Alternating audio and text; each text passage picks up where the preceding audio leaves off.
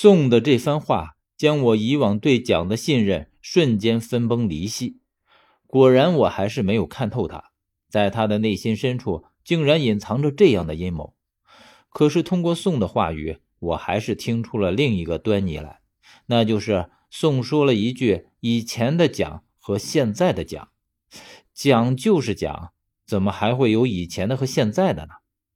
可是，接下来的突变。让我们来不及再在这件事情上多做纠缠，即便是针对宋的铜印这件事儿，也不得不暂且告一段落。就在我打算开口继续询问宋原因时，突然一声轰隆的巨大响声在我身边响起。从声音上来判断，我可以肯定这是木棺翻落在地上的声音。这样惊心动魄的声音，让我简直都怀疑这口木棺是否已经砸成了稀巴烂，因为这声音实在是太响了。就像突然爆炸的炸药一样，这个声音过后，这里又恢复了之前的安静。只是这回的安静却显得诡异而恐怖，因为我总觉得在这一声巨响之后，已经有什么东西跑了出来。至于是什么，我不知道，也猜不到。接着，我只听见宋说：“快跑！”然后我的身子被猛地往前一带，不知道是谁拉住了我。我也不管这里究竟发生了什么事儿，拔腿就跟着拉着我的这个力道往前奔跑。我只听见整个黑暗中只回荡着我们的脚步声，拉着我的这个力道非常大，而且一直在带着我往前跑。我觉得这个人应该是宋，因为十三没有这样的力气。可是跑了一阵，我渐渐察觉到不对劲，这脚步声怎么只有两个？明明我们有三个人。如果拉着我在跑的这个人是宋的话，那么十三又去了哪里？我于是喊出来：“宋，等等，十三呢？”我声音并不大，但是在这安静的黑暗中，绝对是清清楚楚的响起来。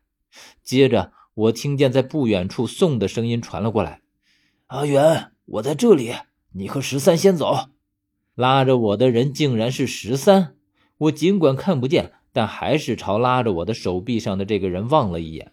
自始至终，他都牢牢地拉着我的手臂，就好像怕我走丢了一样。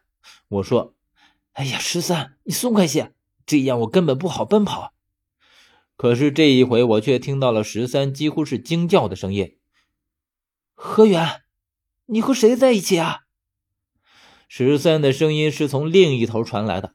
总之，无论他们在哪里，那就是不管宋还是十三都不在我身边。那拉着我的这个人又是谁呢？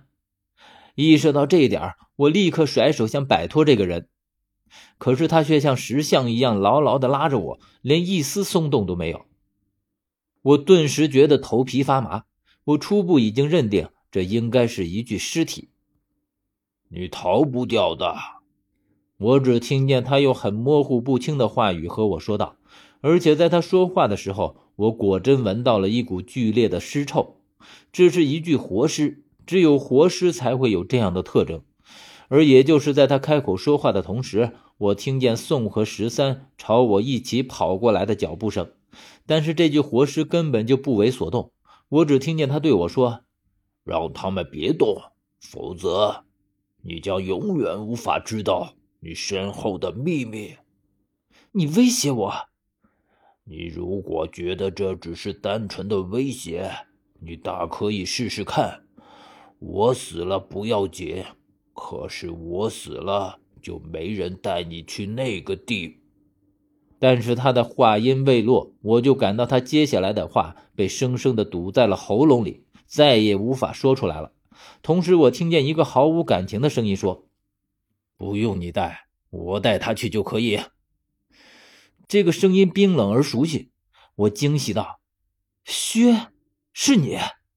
薛依旧是那样冰冷的声音。他问我：“小远，你没事吧？”“啊，我没事。”接着，黑暗中有了第一缕光，是薛打开了照明灯。我看见地上躺着一具尸体，脖子骨已经被扭断了。很显然，这是薛的手笔。这也是我第一次看清楚宋的模样。他看上去很年轻，几乎和我差不多的年纪，但是和其他人一样，苍白是他最明显的特征，而且苍白的就像一个死人一样。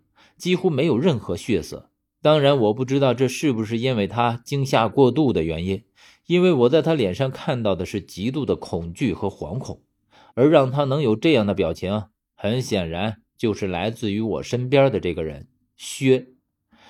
宋的嘴唇哆嗦着，似乎见到了极其可怕的怪物一样，眼神呆滞的，就像是得了老年痴呆一样。我甚至看到他全身都在颤抖。